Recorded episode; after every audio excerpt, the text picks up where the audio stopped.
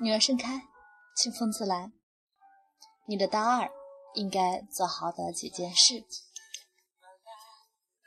大二按说该是浪漫主义的一年，而真实的大二却充满了太多的现实主义与传奇色彩。太忙，忙得掉渣，但是也在一点一点成熟。不要以为大二离毕业还有很远，大二应该是玩命的一年。有些东西大二错过了，就再也没有机会了。我从来不信那些大三在说的胡扯。大二是一个个人领域成功的最后沉淀，可以说，大二才是大学真正拉开差距的开始。奖学金，上了大二第一件事就是评上一年的奖学金，其中你会有充足的时间回忆你大一都做了些什么，很多你大一时就当玩儿一样做的事儿。到了大二都会有回报，老天永远是公平的。那个时候，你就会发现身边的人第一次出现了参差不齐的感觉。有人可以抱一沓子的证书复印件，然后换回一沓子的各种奖学金和周边人各种各样的眼光。P.S. 一句：如果你想评奖学金，当然条条大路通罗马。不屑奖学金，但是以后照样功成名就的人大有人在，小女十分尊重。这里只是说，如果你想走这条路的话，你需要准备什么条件呢？第一，加权成绩。要知道，加权成绩占百分之七十。当然，各个学校可能比例有所不同，学习过不去这条路上，跟你说再见了。当然，各个学校和各个专业比例不一样。学习的比重都是很高的，往前挤是绝对没错的。第二是有百分之三十是思想政治一类的评定，如果你是学生干部、班干部的话，可以得很高的分数，普通同学就很一般了。第三是你的履历，各种奖项、各种证书证明，当然证书多不一定代表可以。但是没有证书是万万不可以的。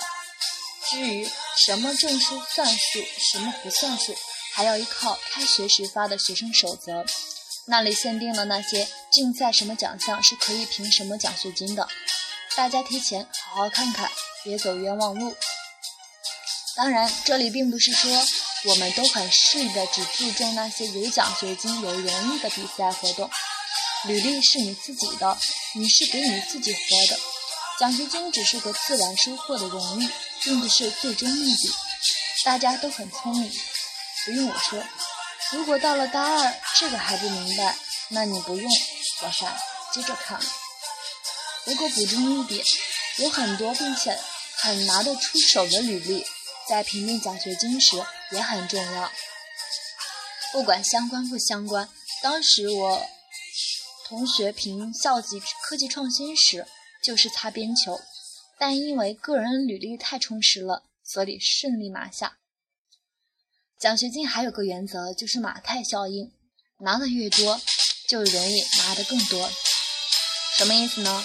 奖学金里有一项规定，就是如果你拿了校级学习优秀奖，就是按成绩算的那个，又是优秀干部奖或者科技创新奖中的一个。那么又送你一个校级三好，因为校级三好的要求是学习优秀加上优秀干部或科技创新的任何一项，还有很囧的一项，就是如果你有过一科挂了，无论你以后如何优秀，你都和各种奖学金无缘了。当然，有些学校挂科是降等级评价，学生干部。说完了奖学金，你大二会碰到的第二件大事，不是学习的压力，不是谈恋爱，而是成为各种学生会部门社团负责人。当然，如果你大一已经退出了学生会社团组织，那么这个章节你可以跳过了。如果说你的大一教会了你如何做一个优秀的部员，那么大二你要做的就是如何成为一个真正的 leader。你会发现，做一个 leader。和做一个普通雇员带领一个团队和一个人单干是完全不一样的感觉。在这里，你要学会团队合作，如何带好你的雇员，如何处理各种人际关系，这是一个立体的多方关系。往下讲怎么对你的雇员，往上讲怎么跟老师和上头打交道，沿着讲如何跟你的同事、同一级别的各部部长打交道。不想赘言，虽然会有各种恶心事儿，但是收获也会很多。当然，也是因人而异。有些人做一个年负责人，平平庸庸；有些人同样一年的负责人。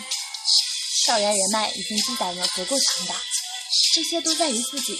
社团的负责人只是给你提供了一个积累阅历、能力和人脉的空间及可能性。至于怎么做，怎么将效益发生到最大化，要看各位自己的本事了。有些人想问，做这些学生工作或者社团负责人到底有什么用呢？我想可以从主观和客观两方面讲。主观上来说，你的办事能力、逻辑性、缜密性、处理突发事件的能力、与人沟通的能力，特别是协调关系的能力，会特别得到锻炼。你考虑问题会比同龄人想的更周全、更深入，你的方案会更具可行性。你说话的言辞、打交道的能力会比周围人更上手。你认识的朋友圈会更有高度。还有就是你的管理能力。甚至你遇到事儿不慌不急，收到不公平待遇的抗压能力、抗恶心能力会比同龄人强一大截儿。你会发现，做一个优秀的社团领导人，会大大加快你成熟的进程。而这些都是你在以后走出校门后可能发生的情况，各种小规模演练，当然包括各种恶心哦。在这里，我要借用老师的。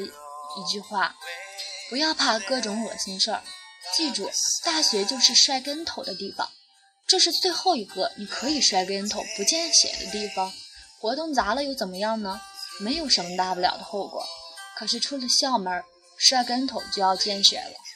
所以，珍惜你在社团中的小规模模拟，不是说什么纸上谈兵，你锻炼的是可迁移能力。我知道有些人一定会进来批判这个这没用那没用，可是我想说，doing some things better than doing nothing。万丈高楼平地起，锻炼了总比什么都不做的要好。至于你能悟到哪个份儿，达到什么高度，那要看各位自己的灵性了。不过还是那句好话，事在人为，不做永远没有可能性，至少不要让青春太苍白了。尝试一下总不是坏事儿吧？再说客观上的好处，这个就比较现实。显而易见的是，你以后的简历上又会多了充实的内容和履历，尤其是对希望从事管理、行政方面的同事们，很多 HR 会更看重你这方面履历。还有一个好处，就更加现实了，就是有些组织会。跟工作保研、优秀干部诸如此类挂钩，有兴趣的同学可以关注一下。学习，大二会遇到的第三件大事就是学习了，使劲扎实的你的专业课。大二的选修课特别多，反正我当时就特别多。为了大三轻松点儿，选修课不要害怕，哪怕最后真的。五六门，照样可以突击拿个八九十分，甚至更高。第十六周考选修课那周就是地狱，大家第十五周开始复习一下就没问题，不用太上心。多到几百页的民事诉讼法，少到几千字的论文，稍微用点心，靠大家的灵性，考试绝对没问题。当然，你要想真正学知识的除外。这种突击的办法只能锻炼你一个可迁移能力，就是在强压下的短时间高效率记忆和学习能力。试试吧，以后绝对用得着。人的潜力是无限的。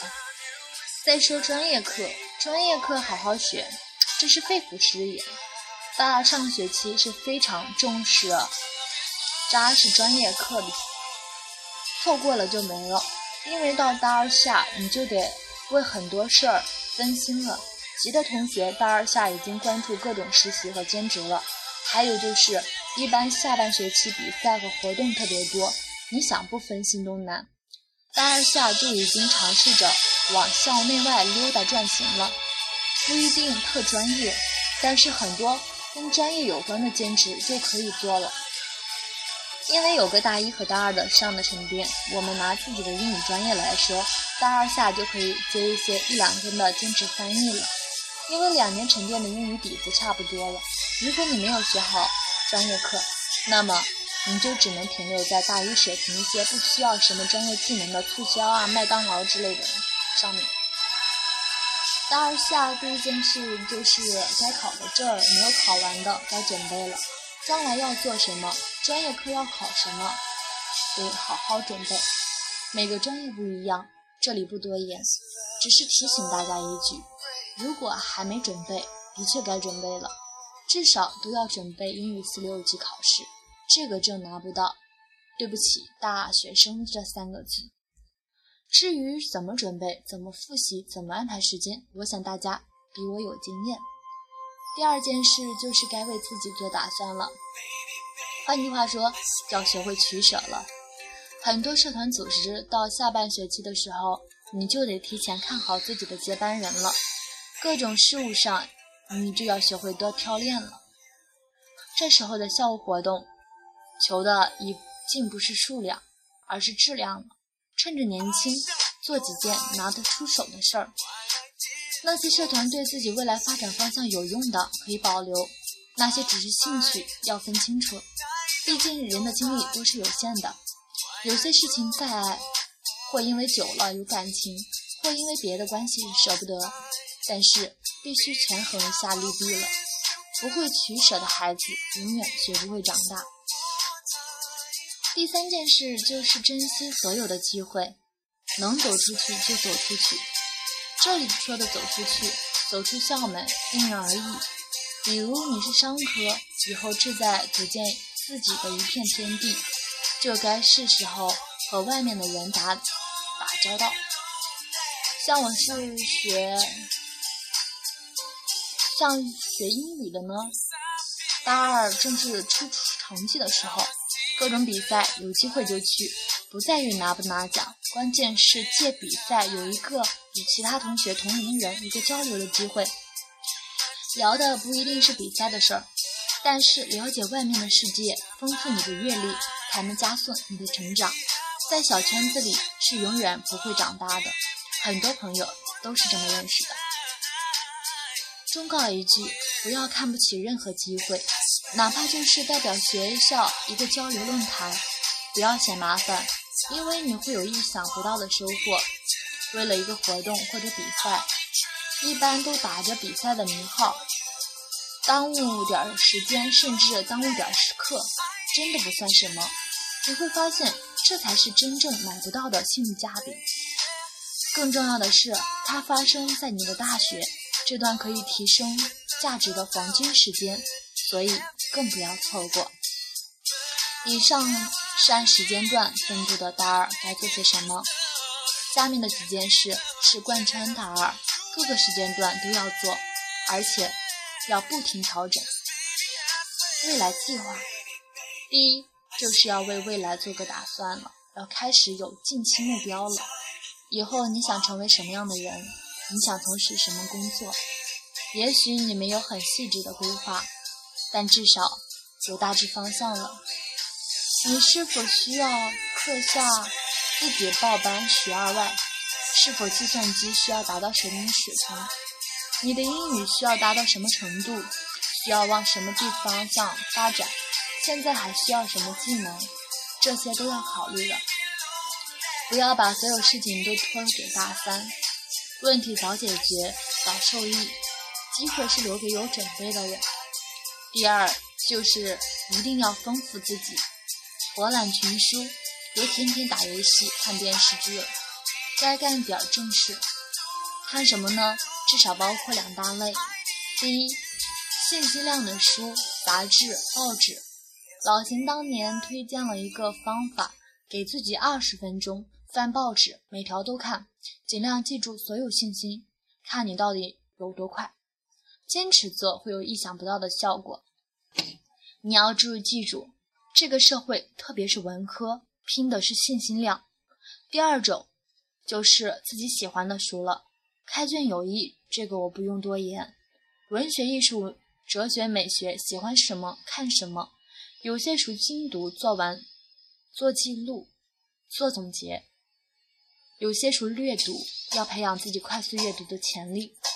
大二上学期的泛读课练到最后，十万字的英语原版小说，一页不落的看完，就用一个晚上。你也同样可以达到。人生太短，青春更短，大学更短。想想大学四年，如果你两个星期看完一本书，一年五。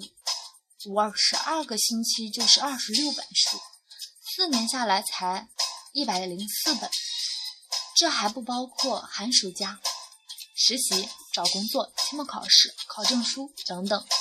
所以，提高阅读速度，你就是在另一种方式上延长生命。最后，祝所有过了暑假就荣升大二的同学们，大二过得有所值，有所得。